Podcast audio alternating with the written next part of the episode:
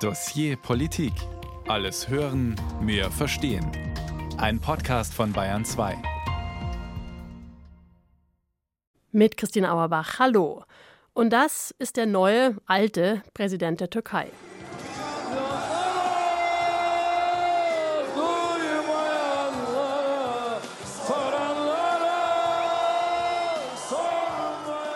Erdogan steht da auf einer Bühne und singt. Da ist gerade klar geworden, er bleibt im Amt, allen Umfragen vor den Wahlen zum Trotz.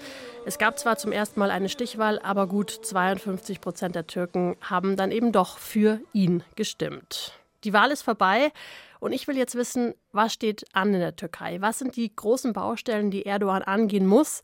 Und vor allem, wie wird er das machen? Dazu haben wir unsere Korrespondenten in Istanbul und Brüssel gebeten, uns diese größten Baustellen zu schildern aus ihrer Sicht, die jetzt vor Erdogan liegen, einmal im eigenen Land und einmal im Verhältnis zu Europa.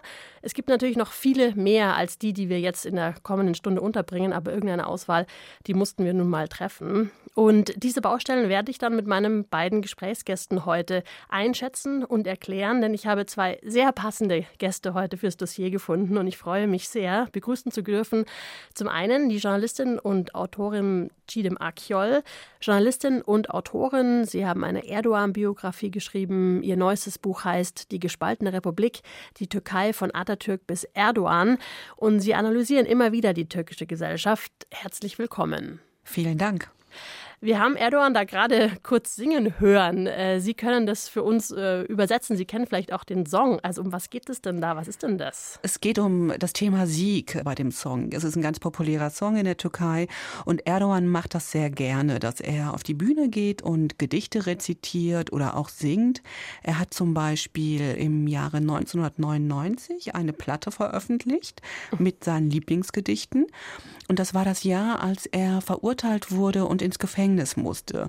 Kurz zuvor war er noch Bürgermeister von Istanbul, wurde dann von einer kemalistischen Justiz äh, des Amtes enthoben und musste für vier Monate ins Gefängnis und hat halt daraufhin äh, diese Platte veröffentlicht. Und diese Platte hat sich damals laut Medienangaben rund eine Million Mal verkauft. Es war die erfolgreichste türkische Platte des Jahres. Das heißt, Musik ist für ihn ein Instrument, um die Massen einzufangen. Und es scheint ja zu funktionieren, oder? Also er ist ja da sehr volksnah, so will er sich ja auch immer geben.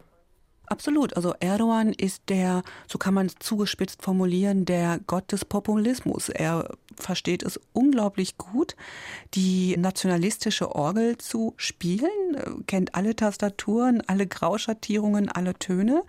Und das funktioniert seit über 20 Jahren sehr gut in der Türkei. Wir werden auf diese Marsch, auf diese Tastatur, wie Sie es genannt haben, später auch noch mal mehr eingehen. Zuerst mal noch meinen zweiten Gast. Ich freue mich auch sehr, dass du Zeit hast, Jakob Meyer. Du bist unser Korrespondent in Brüssel. Herzlich willkommen. Vielen Dank. Du hast wahrscheinlich nach der Wahl erstmal die Twitter-Profile vom Who's Who in Brüssel gecheckt, oder? Also wer schreibt den ersten Tweet, wer reagiert wie? Ähm, was war denn da so das Überraschendste, was du gefunden hast? Überrascht war ich tatsächlich ein bisschen. Ich habe mir angeschaut, also die zwei Köpfe, die in Brüssel das Sagen haben, das ist die EU-Kommissionschefin Ursula von der Leyen und dann der EU-Ratspräsident Charles Michel. Und die haben sich ein bisschen Zeit gelassen und haben dann über Twitter beide sinngemäß bekundet, dass sie sich freuen darauf, dass sie jetzt mit dem alten und neuen äh, türkischen Präsidenten die Zusammenarbeit vertiefen und gemeinsam die Projekte angehen. Und da fragt man sich schon aus Brüsseler Sicht ein bisschen, welche Projekte denn? Also äh, welches Projekt gibt es denn noch, dass es äh, zwischen Brüssel und Ankara zu verhandeln oder auszubauen gäbe? Da ist nicht mehr viel. Und äh, mm. ja, äh, da kam auch nicht viel. Also es äh, wurde nicht genauer begründet, was die beiden damit meinen. Ja, da muss ich zwischenhaken. Also mir ist dieser Tweet von Ursula von der Leyen auch sehr aufgefallen. Frau von der Leyen, die 2021 in der Türkei beim Sofagate äh, gedemütigt wurde von Erdogan vor der internationalen Gemeinschaft. Und es geht ja in erster Linie meines Erachtens nach um den Flüchtlingsdeal. Der wird zwar nicht neu ausgehandelt, aber der soll natürlich Bestand haben. Das ist ein sehr wichtiges Projekt zwischen der EU und zwischen ähm, Ankara. Ich wollte damit auch nicht sagen, dass es nicht gemeinsame Projekte gibt, die man äh, in der Vergangenheit verhandelt hat. Tatsache ist, dass gerade bei dem Flüchtlingsdeal, der ist ja momentan im Grunde mehr oder weniger außer Kraft. Also weil die Türkei eben syrische Flüchtlinge nicht zurücknimmt. Also momentan ist die Grundlage für das, was man 2016 da verhandelt hat, ja auch in Frage gestellt, weil die EU auch äh, viel damit zu tun hat, selbst zu überlegen, wie sie in der Migrationspolitik weitermacht. Ja, und auch ansonsten ist nichts erkennbar. Die EU-Erweiterung, die ruht still und starr, äh, und zwar schon seit vier oder fünf Jahren. 2018 war das genau, dass endgültig das Ansinnen begraben wurde. Also insofern erkenne ich da nicht besonders viele Gemeinsamkeiten. Man kann mit diesem mehr oder weniger Nichtverhältnis, das es momentan gibt, so weitermachen. Und dafür steht aus meiner Sicht auch der neue Präsident Erdogan, dass man eben sich gegenseitig zwar zusichert, okay, man ist Partner in verschiedenen Dingen, also Handelspartner vor allem, da ist ja die EU der größte Handelspartner der Türkei, also auch sehr wichtig. Aber dann lässt man sich eben auch von Seiten Europas dann immer wieder gefallen, dass Erdogan da mal reingerätscht. Wie Sie es gesagt haben, Frau Akiol, ein begnadeter Populist. Und wenn es ihm in den Kram passt, dann teilt er eben auch ordentlich aus. Und da steckt Europa, finde ich, relativ oft auch einfach ein, um andere Projekte voranzutreiben oder zu erreichen. Und ja, das lässt man sich dann eher gefallen. Also es ist kein besonders enges Verhältnis, ist einfach ein schwieriger Partner. Und das wird eben unter diesem Präsidenten auch so bleiben. Jetzt sind wir schon mittendrin. Dieser Flüchtlingsdeal ist auch ein ganz, ganz großer Punkt eben im Verhältnis EU und Türkei. Ich würde da später gerne noch weiter drauf eingehen, auf jeden Fall. Lass uns am Anfang noch mal ganz kurz bei dieser Person Erdogan bleiben, über die wir ja heute reden wollen. Frau Akjol, was ich mich immer frage, stehen die Türken wirklich noch hinter Erdogan oder ist es eher so wie in so manchen Liebesbeziehungen, ja, dass man doch in dieser Beziehung bleibt, obwohl man total unglücklich ist. Aber man bleibt drin gefangen, weil man sich denkt, naja, ich bin unglücklich, aber wenigstens weiß ich, was ich habe. Ja, also wenn ich mir jetzt jemand Neues suche, dann könnte es ja noch schlimmer werden. Also ist es sowas oder stehen die Türken wirklich noch hinter Erdogan? Ich denke, das ist eine Mischung aus beidem. Es ist tatsächlich so, dass Erdogan immer noch Millionen Anhänger in der Türkei und auch außerhalb der Türkei hat, weil sie sich einfach mit ihm identifizieren. Also Politik in der Türkei wird ganz anders gemacht, ganz anders gelebt, als wir das in Deutschland zum Beispiel kennen. Es ist viel populistischer, es ist viel lauter und auch bunter. Das ist teilweise so, dass ich, wenn ich das übersetze, äh, selbst lächeln muss, weil es mich doch etwas befremdet. Das heißt aber auch, Erdogan ist für viele Menschen eine persönliche Angelegenheit, ob ihr Präsident gewählt wird oder nicht, weil er halt wie viele seiner Wählerinnen aus der Peripherie kommt. Er ist ein sogenannter schwarzer Türke, der von den Kemalisten, den weißen Türken, den sogenannten weißen Türken halt über Jahrzehnte gedemütigt wurde. Dann kommt aber hinzu, wie Sie es gerade gesagt haben, das hat man jetzt immer wieder nach dem verheerenden Erdbeben vom 6. Februar gehört, mit rund 50.000 Toten. Bei Erdogan weiß man, was man hat.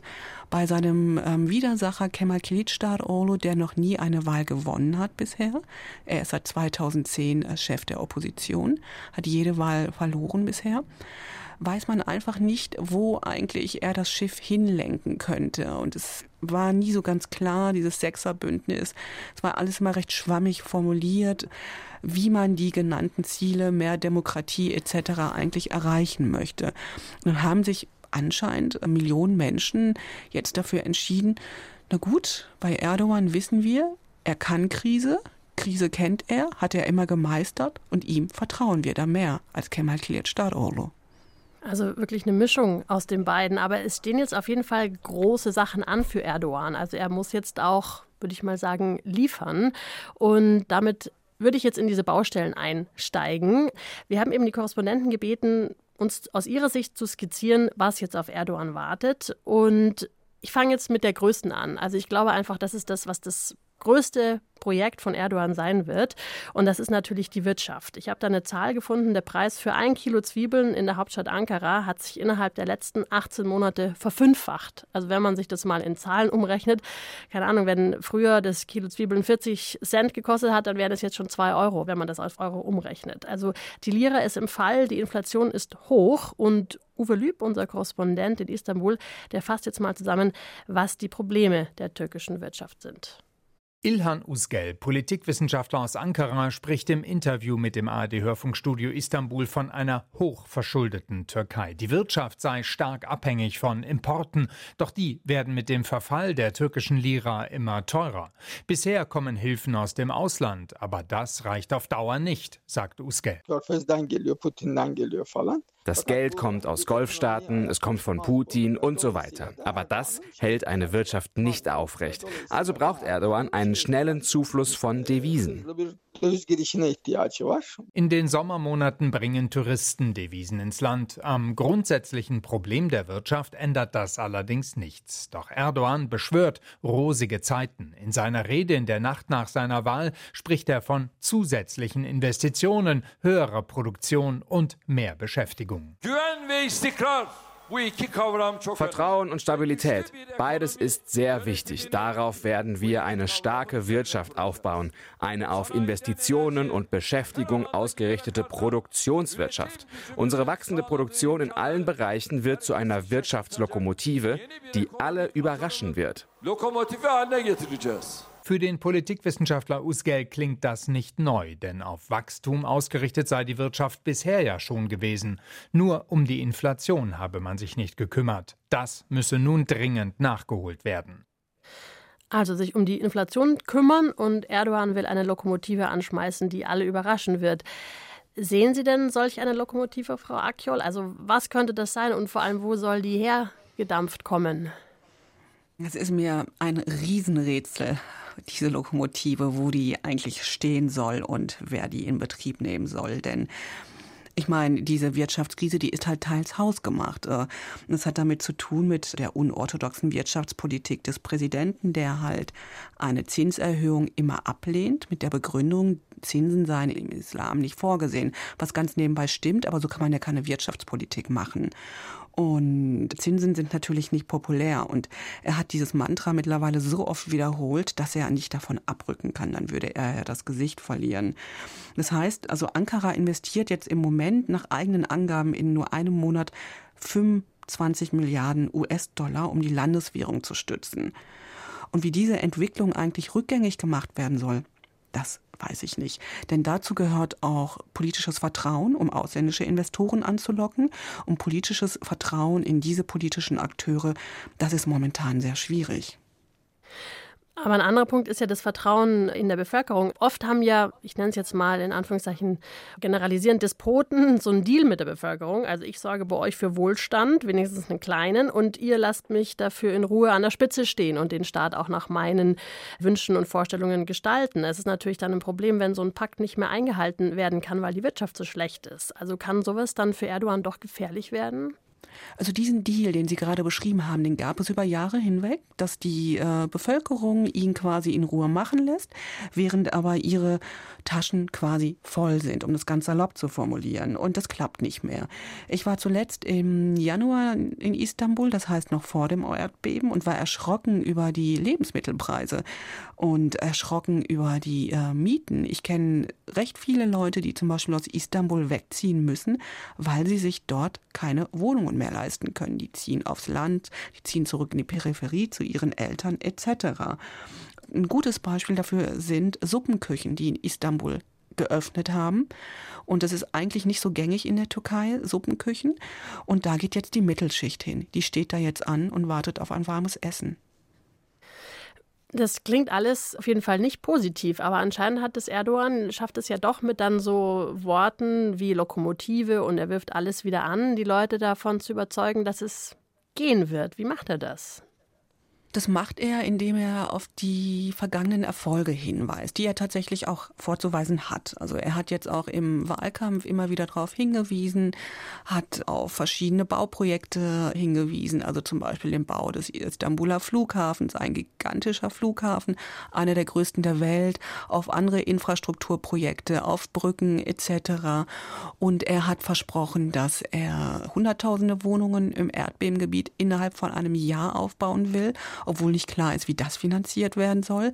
Das heißt, er verweist auf die Vergangenheit und zeigt, seht her, da habe ich die Türkei groß gemacht, ich, wir sind wieder wer und das wird mir auch wieder gelingen.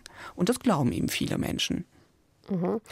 Jakob, um dich mit ins, ins Boot zu holen, quasi aus Sicht der EU, wie wichtig ist denn die Türkei aus wirtschaftlicher Sicht für die EU? Also gerade zum Beispiel Investitionen, das ist, könnte ja dann ein gutes Feld sein, um da auch EU-Gelder quasi zu investieren.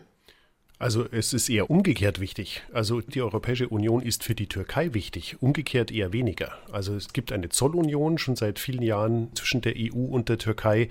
Und der Handel ist aber eher einseitig von EU-Staaten in die Türkei. Und äh, Abhängigkeit gibt es, würde ich sagen, in eine Seite, nämlich von der Türkei in Richtung Europa. Also die Türkei ist von Europa abhängig und nicht andersrum. Wie gesagt, ist etwas, was die EU eher selten in den äh, Verhandlungen eingebracht hat als Pfund, mit dem man wuchern könnte. Also es ist nicht so, dass jetzt die Türkei sich anbieten würde, in großem Stil, äh, um dort von Seiten der EU Investitionen anzulocken. Momentan jedenfalls nicht.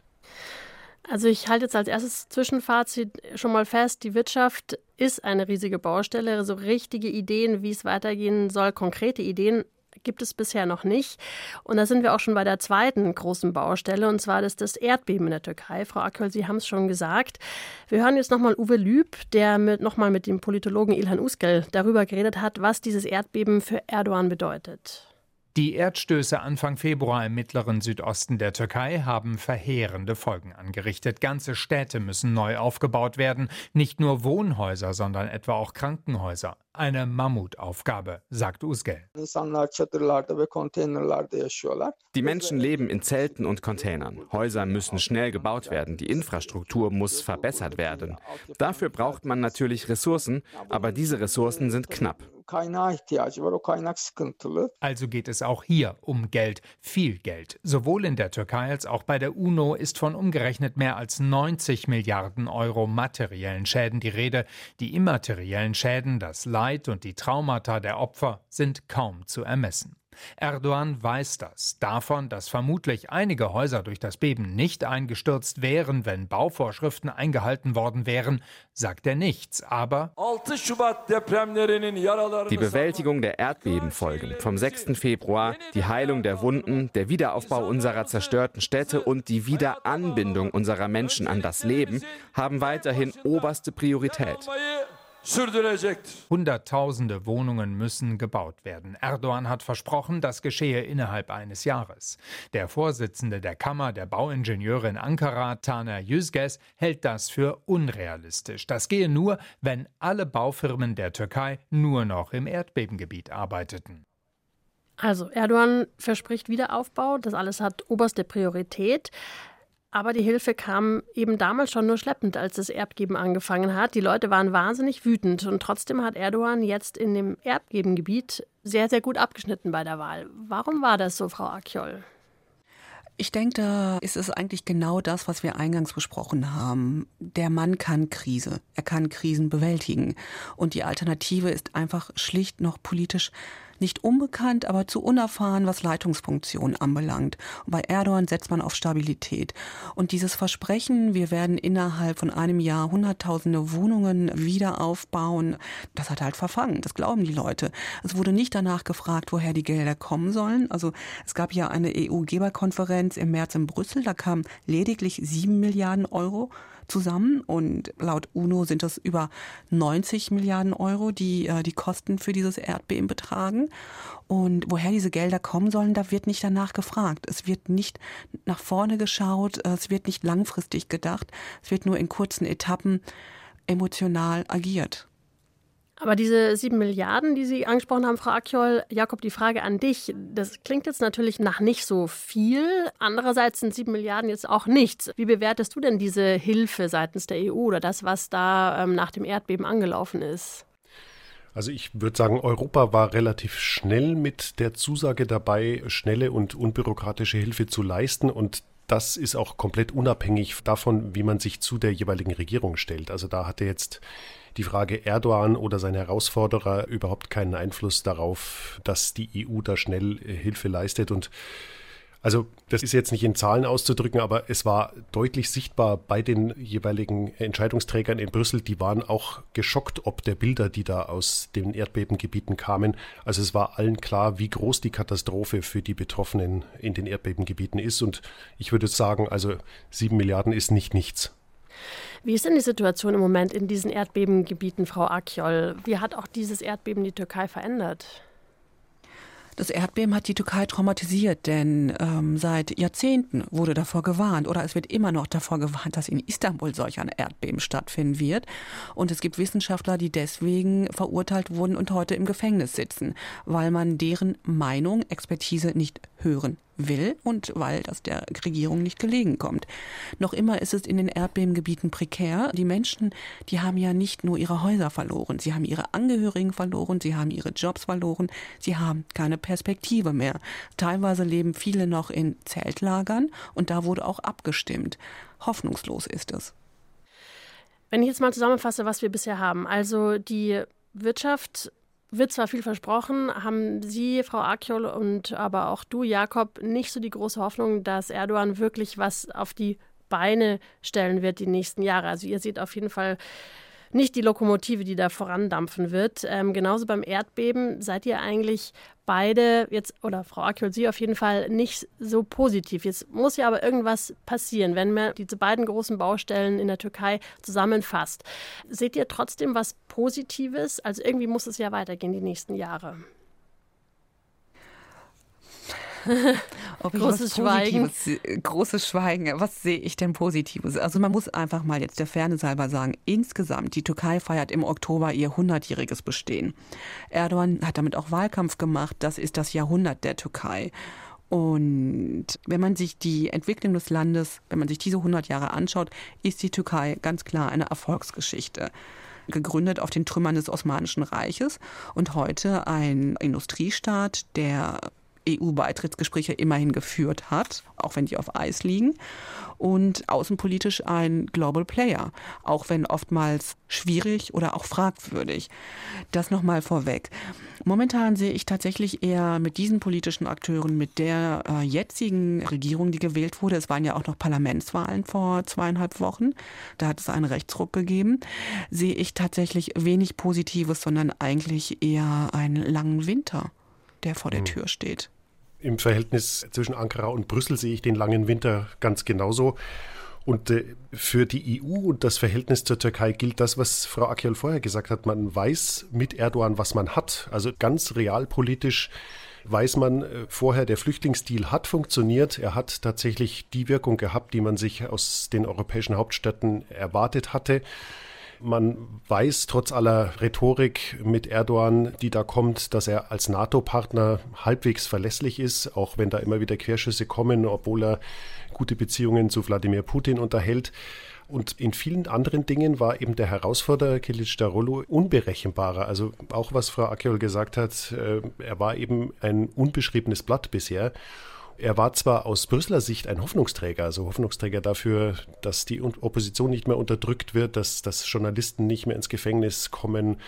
Wie gesagt, dass man die Beziehungen zu Moskau vielleicht einfriert, dass die Rhetorik, die beleidigende Rhetorik in Richtung EU aufhört.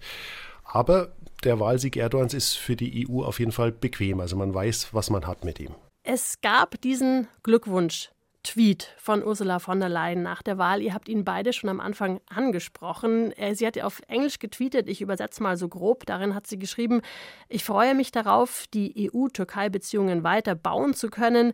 Für die EU und die Türkei ist es strategisch wichtig, dieses Verhältnis weiterzubringen zum Wohl der Menschen. Ihr habt beide schon ein bisschen angesprochen, dass es gar nicht so viel Verhältnis mehr zwischen EU und Türkei gibt. Wenn man das jetzt mal als Eiszeit beschreibt, Jakob. Wie viel Grad hat denn dieses Verhältnis noch zwischen EU und Türkei?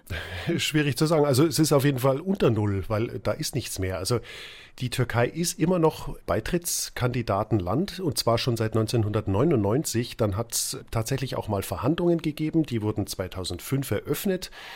Da war Erdogan noch Ministerpräsident und der galt, Frau Akyol kann mich korrigieren, aber damals, soweit ich es gelesen habe, noch als Reformer, was sich ja dann deutlich geändert hat im Laufe der Zeit. Dann gab es äh, diese Verhandlungen eben zwischen äh, Ankara und Brüssel. Da wurden 16 Kapitel eröffnet und 19 stehen noch aus. Und dann gab es eben den Putschversuch 2016 und spätestens da war klar, also mit Erdogan ist äh, Demokratie nach westlichem Muster und nach europäischen Werten nicht zu machen. Und dann wurden diese Verhandlungen eben eingefroren. Das sind sie jetzt. Die Verhandlungen ruhen. Es ist klar, man braucht die Türkei, ist einfach ein wichtiger Partner in der NATO. Also wenn wir sagen Brüssel und über die EU hinausgehen, ist die Türkei einfach ein wichtiges Land. Es wohnen viele Türkinnen und Türken auch in Europa. Ich glaube, allein in Deutschland sind es anderthalb Millionen. Also als Wirtschaftspartner auch nicht unwichtig. Insofern braucht man die Türkei und muss man Beziehungen unterhalten, aber einfach ist es nicht und wird es auch nicht werden. Frau Akyol, wie viel Grad geben Sie den europäisch-türkischen Beziehungen? Hm, weit unter Null. Also auf eine Zahl könnte ich mich jetzt hm. gar nicht festlegen, aber ich sehe das tatsächlich wie Herr Mayer. Ein EU-Beitritt in dieser Konstellation ist absolut unmöglich. Das wird nicht passieren. Und darüber sind sich beide Seiten im Klaren. Und tatsächlich besteht aber aus Ankara dennoch der Wunsch, diese Beitrittsgespräche fortzuführen. Es ist nicht mehr eines der wichtigsten innenpolitischen Themen, was bei Wahlkämpfen etc. vorkommt, aufschwappt. Aber es gibt immer noch den Wunsch, diese Beitrittsgespräche aufzunehmen. Aber das halte halten ich für Sie, Frau Akiol, darf ich da kurz einhaken? Halten Sie diesen Wunsch tatsächlich für echt? Also ich hatte eher den Eindruck, dass Erdogan damit auch Wahlkampf macht, so nach dem Motto, äh, die wollen uns eh nicht da in Europa, wir machen unser eigenes Ding. Aber vielleicht täusche ich mich auch.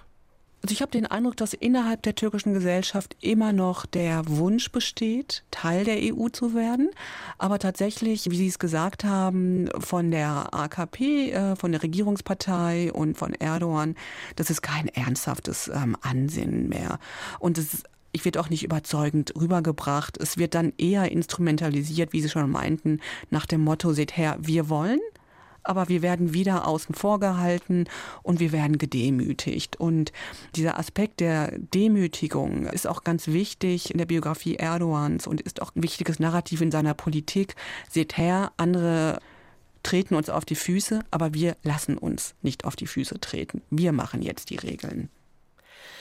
Ich habe auch öfters das Gefühl, dass Erdogan ja so internationale Zusammenarbeit oder sowas jetzt wie die EU oder Deals, die mit ihm ausgehandelt werden, auch gerne als Druckmittel hernimmt. Wir schauen jetzt mal einen dieser Deals oder einen der Zusammenarbeiten genauer an. Ihr habt es auch schon öfters äh, gesagt, das ist der Flüchtlingsdeal, den die EU mit der Türkei ausgehandelt hat.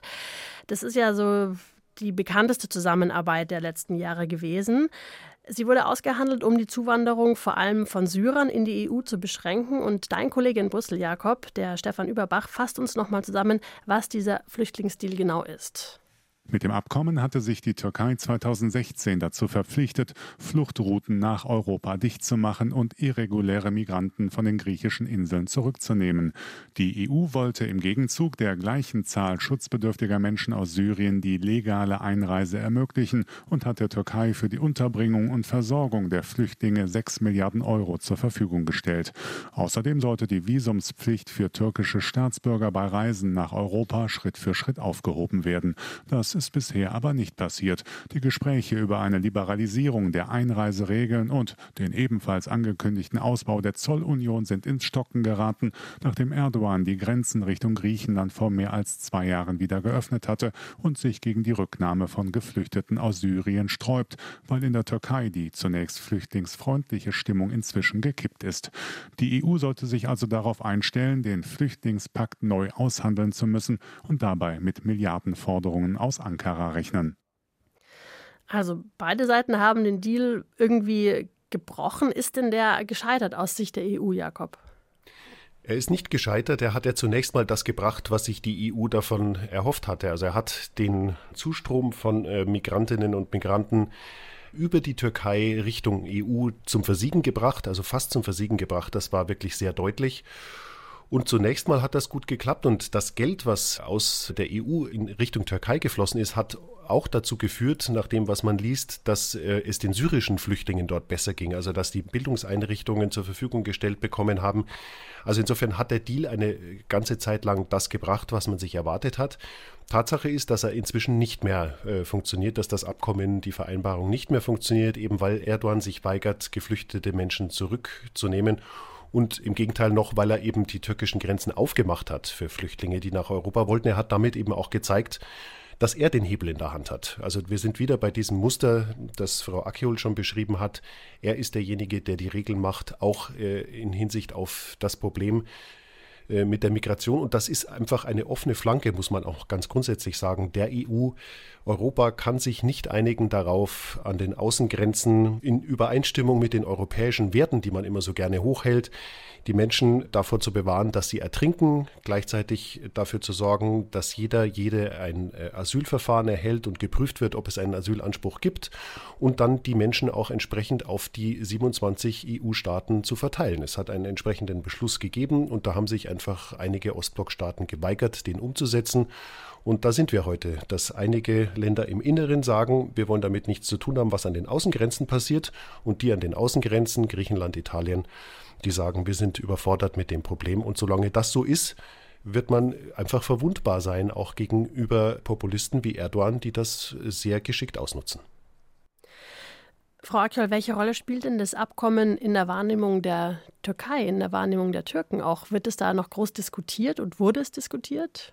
Ja, es wurde sehr groß diskutiert und aus der Sicht der türkischen Bevölkerung, ich denke, das kann man auch durchaus so verallgemeinern, ist es ein Teufelspakt. Denn in der Türkei leben laut Vereinten Nationen rund 4 Millionen Flüchtlinge, rund ähm, 3,6 Millionen Syrer, Syrerinnen. Damit ist die Türkei das Land mit den meisten syrischen Geflohenen, welche die Türkei aufgenommen hat. Und das muss man, finde ich, auch erstmal loben, weil wir müssen uns auch immer mal vorstellen, also 4 Millionen Flüchtlinge in Deutschland, was dann los wäre. Erster Punkt. Diese Flüchtlinge wurden über Jahre hinweg mit Gastfreundschaft aufgenommen. Da hat auch die AKP, da hat auch Erdogan immer für geworben, hat damit Verantwortung für seine Syrienpolitik übernommen. Ankara unterstützt ja die Rebellen im Bürgerkriegsland nebenan.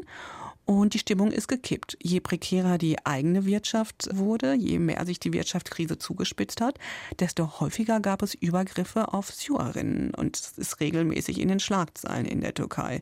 Und jetzt im Wahlkampf hat Kemal Kilicdaroglu, der Sozialdemokrat, aus äh, deutscher Perspektive ja ein Linker, Linkspolitiker, ganz klar thematisiert und hat schon vor dem ersten Wahlgang damit geworben, dass er Syrer innerhalb weniger Jahre abschieben würde, sollte er gewinnen.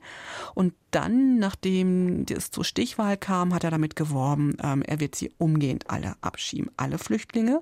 Und es waren auch landesweit Plakate zu sehen mit einem Porträt von Kemal Kilicdaroglu, Syrer abschieben. Jetzt entscheidet euch dafür.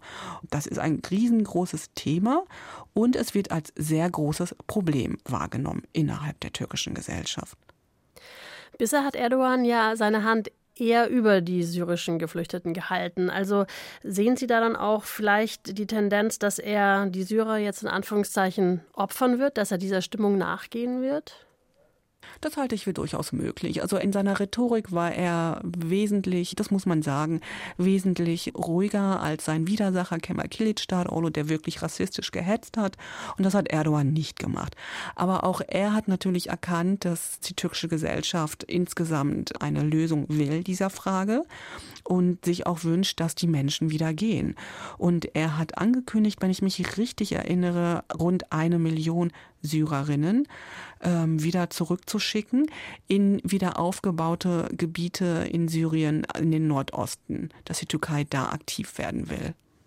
Und in welchen Konditionen leben die im Moment? Können Sie uns da einen Einblick geben, wie Ihre Lebenskonditionen in der Türkei sind?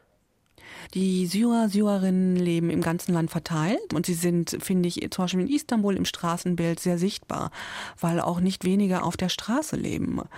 Und es sind ja nicht nur Syrer und Syrerinnen, es sind auch Pakistaner, es sind Afghanen, es sind Iraner, es sind Iraker. Und die Türkei ist zu einem sehr großen Flüchtlingslager geworden. So wird kritisiert und das nicht ganz zu Unrecht. Und die Verhältnisse sind prekär. Zum Beispiel nach dem Erdbeben waren die Hilfen geringer als die, die türkische Staatsbürger erhalten haben. Und auch ihr Aufenthaltsstatus, sie sind halt geduldet und können jederzeit abgeschoben werden. Es gibt auch immer wieder glaubhafte Berichte von gewaltsamen Abschiebungen von Syrern durch türkische Sicherheitsleute. Ist denn das jetzt eine gute Zeit, um einen neuen Flüchtlingsdeal zum Beispiel auszuhandeln? Also man hat sehr viele Syrer, die in der Türkei sind, die entweder Angst haben müssen, wieder zurück nach Syrien abgeschoben zu werden oder sich dann auf den Weg machen müssen irgendwie nach Europa. Jakob, ist das was, was in Europa, in der EU gesehen wird? Natürlich wird das gesehen. Also da schaut man sehr genau hin, wo die Flüchtlingsrouten verlaufen und welche eben gerade genutzt wird, ist natürlich Dauerthema. Aber die Zeit für einen neuen Flüchtlingsdeal, die sehe ich überhaupt nicht. Also die Frau Akjol hat es schon gesagt, in diesem Punkt, also Flüchtlingsmigrationspolitik, da ist Erdogan aus Sicht der EU der bessere Partner, weil sein Herausforderer da wirklich gehetzt hat. Das schon. Aber ansonsten mit Erdogan jetzt einen irgendwie gearteten neuen Deal, das sehe ich überhaupt nicht. Also wie gesagt, die EU hat genug damit zu tun, jetzt erstmal intern zu klären, wie ihre künftige Migrations-, Asyl-, Flüchtlingspolitik aussieht und ist gerade dabei, einen neuen Anlauf zu versuchen und das irgendwie zu regeln. Und es ist völlig ungewiss, wie dieser Versuch ausgeht. Also insofern sehe ich da gar nicht, dass man sich mit der Türkei momentan auf irgendwas grundsätzlich Neues einigt. Man wird versuchen, den alten Deal vielleicht wiederzubeleben oder die äh, Grundelemente wieder aufleben zu lassen, aber das ist auch alles. Sehe ich das richtig, Herr Mayer, dass die EU eigentlich überhaupt keinen Plan B hat? Das sehen Sie völlig richtig aus meiner Sicht. Sie hat tatsächlich in mehrerlei Hinsicht äh, nicht so recht einen Plan, was die Türkei angeht. Und insofern auch deshalb ist vielleicht Erdogan für sie der bequemere. Man hätte zum Beispiel auch nicht gewusst, was man mit Herrn Kilic Darolo anfangen soll, der ja den EU-Beitritt der Türkei wieder äh, sich auf die Fahnen geschrieben hat. Und im Fall einer gewonnenen Wahl hätte der das ja wieder aufleben lassen wollen. Auch darauf hätte man keine Antwort gehabt. Also er galt zwar als der demokratischere von den beiden und als Hoffnungsträger, aber wie man ihm dann begegnet wäre, das wäre wirklich eine interessante Frage gewesen. Es gibt ja noch ein zweites großes Thema zwischen der EU und der Türkei und das ist die Beziehung der Türkei zu einem dritten Land. Das sind die Türkei-Russland-Beziehungen und da gibt es auch einiges, was aus Sicht der EU schiefläuft. Ich habe noch mal eine kurze Zusammenfassung von Stefan Überbach. Bisher setzt die Türkei die westlichen Strafmaßnahmen gegen das Putin-Regime nicht um. Das Land gilt im Gegenteil als wichtige Drehscheibe, über die verbotene Güter nach Russland gelangen. Zwar hat Ankara nach eigenen Angaben den Transit von gesperrten Produkten inzwischen gestoppt, zwischen beiden Ländern wird allerdings nach wie vor deutlich mehr gehandelt als vor dem russischen Überfall auf die Ukraine. Außerdem ist die Türkei dringend auf Öl- und Gasimporte aus Russland angewiesen. Das erste türkische Atomkraftwerk wurde unter Federführung des Moskauer Staatsunternehmens Rosatom gebaut. Und für den Tourismus in der Türkei sind russische Urlauber eine wichtige Einnahmequelle. Im Angriffskrieg Russlands gegen die Ukraine sieht sich der türkische Präsident als Vermittler, der zu beiden Seiten gute Kontakte unterhält. Unter anderem hatte Erdogan dabei mitgeholfen, das sogenannte Getreideabkommen zu vereinbaren, das den Export von ukrainischem Weizen über das Schwarze Meer möglich macht. Die EU sieht die Nähe zwischen Russland und der Türkei mittlerweile aber mit ernsthafter Besorgnis. In Brüssel wurde deshalb auch registriert, dass eine der ersten Gratulationen zu Erdogans Wahlsieg aus dem Kreml kam. Also die Beziehung ist vielleicht sogar gefährlich für die EU, die Beziehung Russland und Türkei. Wie gefährlich schätzt du die denn ein, Jakob? Gefährlich würde ich nicht unbedingt sagen. Die EU sieht mit großer Besorgnis natürlich und versucht äh, irgendwie einzuwirken auf die türkische Regierung, aber die Möglichkeiten, da Einfluss zu nehmen, sind tatsächlich beschränkt. Es hat ja bis jetzt auch in den äh, Monaten seit Kriegsbeginn im Februar vergangenen Jahres nichts gefruchtet. Es ist einfach so, dass Erdogan knallharte Interessenpolitik macht. Er ist äh, eng mit dem Kreml verbandelt und wird das nicht aufgeben, nur weil es Appelle aus Brüssel gibt. Dazu gehört ja noch was. Also die EU äh, ist das eine, aber die NATO ist ja das andere. Die Türkei ist NATO-Mitglied, so wie einige EU-Staaten auch. Und auch in diesem Zusammenhang ist Ankara eng mit Moskau verbandelt, hat zum Beispiel das russische Raketenabwehrsystem S-400 gekauft. Also auch da sind die Beziehungen eng. Also es ist tatsächlich ein Problem, das man so schnell nicht lösen können wird.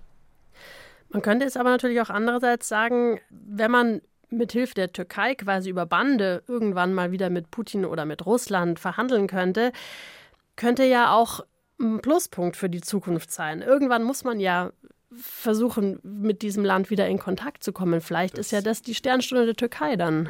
Du, du, hast völlig recht. Das wäre ein Pluspunkt, äh, wenn Erdogan ein ehrlicher Makler wäre. Aber den Eindruck macht er eben nicht. Also er hat ja durch seine zum Teil aggressive Rhetorik Richtung Brüssel, Richtung Europa immer wieder auch für Ärger gesorgt. Also er nimmt diese Rolle als ehrlicher Makler nicht ein. Es ist ähnlich, finde ich, mit den angeblichen Friedensplänen, die wir aus Peking hören. Auch da hat man den Eindruck, da geht es weniger darum, tatsächlich äh, zu vermitteln und zu versuchen, eine Lösung zu finden, die auch der Ukraine angemessen ist, sondern es geht halt einfach darum, dass man seine guten Beziehungen zu Moskau rechtfertigt.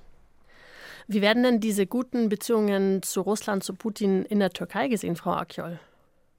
Das wird durchaus mit Wohlwollen gesehen, denn die Türkei profitiert ja davon. Das heißt, die Türkei, die braucht ja zum Beispiel, es wurde ja gerade genannt, die russischen Touristen, Touristinnen, die äh, sehr viel Devisen ins Land bringen. Und vor allem wird es aber auch so wahrgenommen als ja, wir sind halt ein internationaler Player und uns hat niemand was zu befehlen. Und das hat auch Erdogan im Wahlkampf immer wieder gesagt. Die Türkei ist nicht mehr das Land wie vor 20 Jahren, als er das Land übernommen hat, die Regierungsgeschäfte, sondern heute ähm, nehmen wir keine Befehle mehr entgegen, heute erteilen wir Befehle.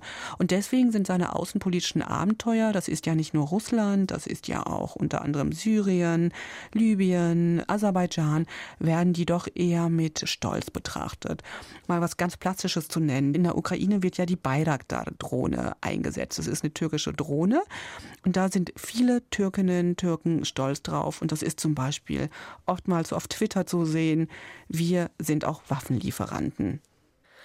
Ich muss es ein bisschen schlucken, ehrlich gesagt, weil es in eine sehr negative Richtung wieder geht. Ich versuche mal nochmal zu schauen, gibt es denn irgendwelche Mittel, die Türkei noch zu einer Kooperation zu bewegen? Also wenn man jetzt sagt, okay, in der NATO blockieren sie, in der EU, da hat man auch keine Druckmittel, aber seht ihr irgendwas, was man sagt, okay, damit könnte man die Türkei vielleicht auch wieder an einen Verhandlungstisch holen, dazu zu bekommen, mit uns zu kooperieren? Gibt es da irgendwas, was ihr seht in der nahen Zukunft? Hm, also, also die Türkei ist ja am Verhandlungstisch, aber sie diktiert halt die Regeln. Und es gibt dieses schöne Sprichwort in den arabischen Politikwissenschaften, Geografie ist Schicksal. Und das trifft auf die Türkei sehr stark zu. Also sie hat ja diese exponierte geografische Stellung, die halt auch zu vielen Abhängigkeiten anderer Länder führt. Und ein Aspekt ist schlicht Geld. Geld ist ein ganz wichtiger Faktor. Die Türkei braucht Devisen, die Türkei braucht ganz dringend Geld. Und mit Geld kann man auch die Regeln diktieren, zumindest schon mal Vorgaben machen. Jakob? In Sachen NATO würde ich sagen, könnte es sein, dass es sich zumindest nach der Wahl, nachdem jetzt Erdogan die Wahl gewonnen hat, etwas entspannt. Da geht es ja um die ganz naheliegende Frage, ob die Türkei ihren Widerstand aufgibt dagegen, dass nach Finnland auch Schweden als nächstes NATO-Mitglied offiziell am Tisch der Allianz Platz nehmen kann. Das ist ja alles noch in der Schwebe.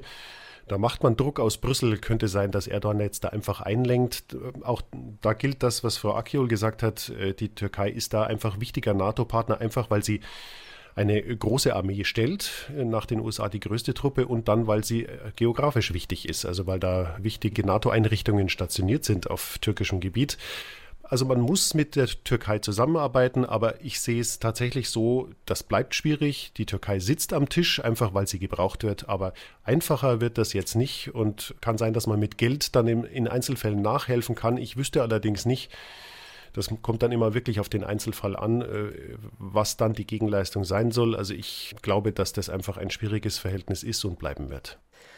Also ich fasse noch mal kurz zusammen, äh, was wir jetzt über die Baustellen in der Türkei gehört haben. Das ist natürlich einmal der Flüchtlingsdeal und dann natürlich die Russland-Beziehungen in der Türkei. Es bleibt schwierig. Es war vorher schon schwierig. Es ist durch die neue Wahl Erdogans zum neuen alten Präsidenten auch nicht leichter geworden. Wir sprechen heute über das, was der türkische Präsident jetzt angehen muss in seinem Land und im Verhältnis mit der EU und sind schon in der Fazitrunde. Frau Akjol und Jakob Mayer.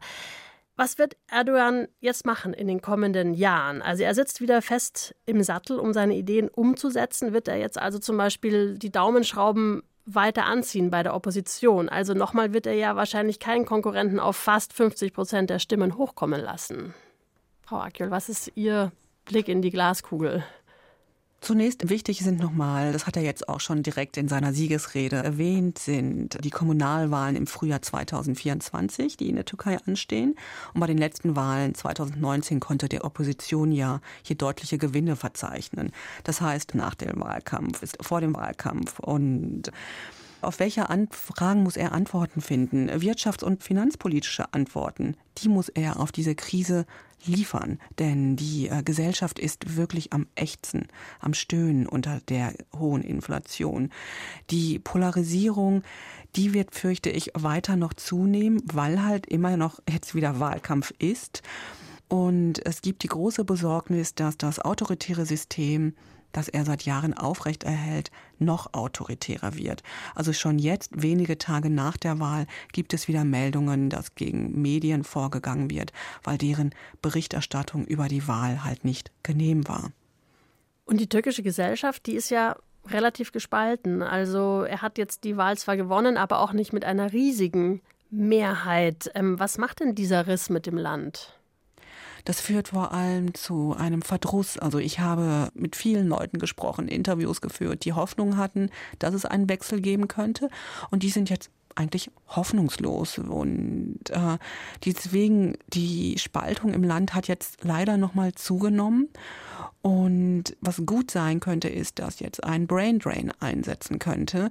Denn viele Menschen wollen das Land verlassen, weil sie einfach keine Zukunft für sich sehen. Auch aus wirtschaftlicher Perspektive, aber auch, weil keine Liberalisierung stattfinden wird. Das neue Parlament ist ja äh, stark rechtsnationalistisch und Frauenrechte, LGBTQ-Rechte, äh, Minderheitenrechte, das sind keine Themen mehr in der Türkei. Ja, ein, ein relativ negatives Fazit auch von Ihrer Seite, Frau Akjol. Jakob, wenn man jetzt das Verhältnis EU-Türkei anschaut, siehst du denn da was, was in den nächsten Jahren sich vielleicht doch wieder verbessern könnte? Nein, sehe ich nicht. Also es wird im günstigsten Fall bei dem bleiben, was wir haben. Das Thema EU-Beitritt ist damit wirklich erledigt fürs Erste. Die Türkei ist ganz weit von den Standards entfernt, die es äh, gebraucht hätte, um überhaupt die Beitrittsverhandlungen wieder aufzunehmen. Dazu kommt auch, dass die EU selber übrigens nicht in einem Zustand ist, wo sie, ohne dass sie selbst Reformen durchführt, weitere Mitglieder aufnehmen könnte. Und zunächst mal sind jetzt Länder wie die Ukraine oder Moldau oder auch die sechs Westbalkanstaaten dran. Also das Thema ist durch. Und insgesamt habe ich schon den Eindruck, also die Türken, Türkinnen hatten die Wahl zwischen Erdogan und Kiric Darulu und letzterer, der Herausforderer, war ja doch der Europafreundliche. Also vielleicht war es mittelbar dann eben doch eine Wahl auch für oder gegen Europa in der Türkei. Und wenn das so war, dann hat sich auf jeden Fall das Land gegen Europa und für die Richtung nach Osten entschieden. Und das bedeutet, es wird vielleicht äh, dabei bleiben, dass man sich in Einzelfällen arrangieren kann, wenn es um für Europa wichtige Fragen geht, vielleicht auch mit Geld nachhelfen kann, wenn das nötig ist, aber ansonsten wird sich da nichts wesentlich verbessern. Vielen herzlichen Dank euch beiden. Ich habe es vorher gesagt, wir hätten noch sehr, sehr viele andere Themen auf dem Zettel, die Erdogan auf jeden Fall auch angehen muss. Wir haben einfach eine kleine Auswahl treffen müssen. Das sind die, die wir heute diese Stunde diskutiert haben. Vielen herzlichen Dank euch beiden fürs Mitdiskutieren. Vielen Dank. Sehr gerne. Das Dossier Politik gibt es natürlich auch als Podcast, am besten in der ARD Audiothek. Und dort findet man auch einen zweiten Podcast aus der BR Politik Redaktion, den ich Ihnen sehr ans Herz legen möchte. Ein Thema drei Köpfe heißt er. Und in der aktuellen Folge diskutiert mein Kollege Linus Lühring mit seinen Gästen darüber, ob die Razzia bei den Klimaaktivisten der letzten Generation verhältnismäßig war oder den Konflikt unnötig verschärft hat. Auf Wiederhören sagt Christine Auerbach.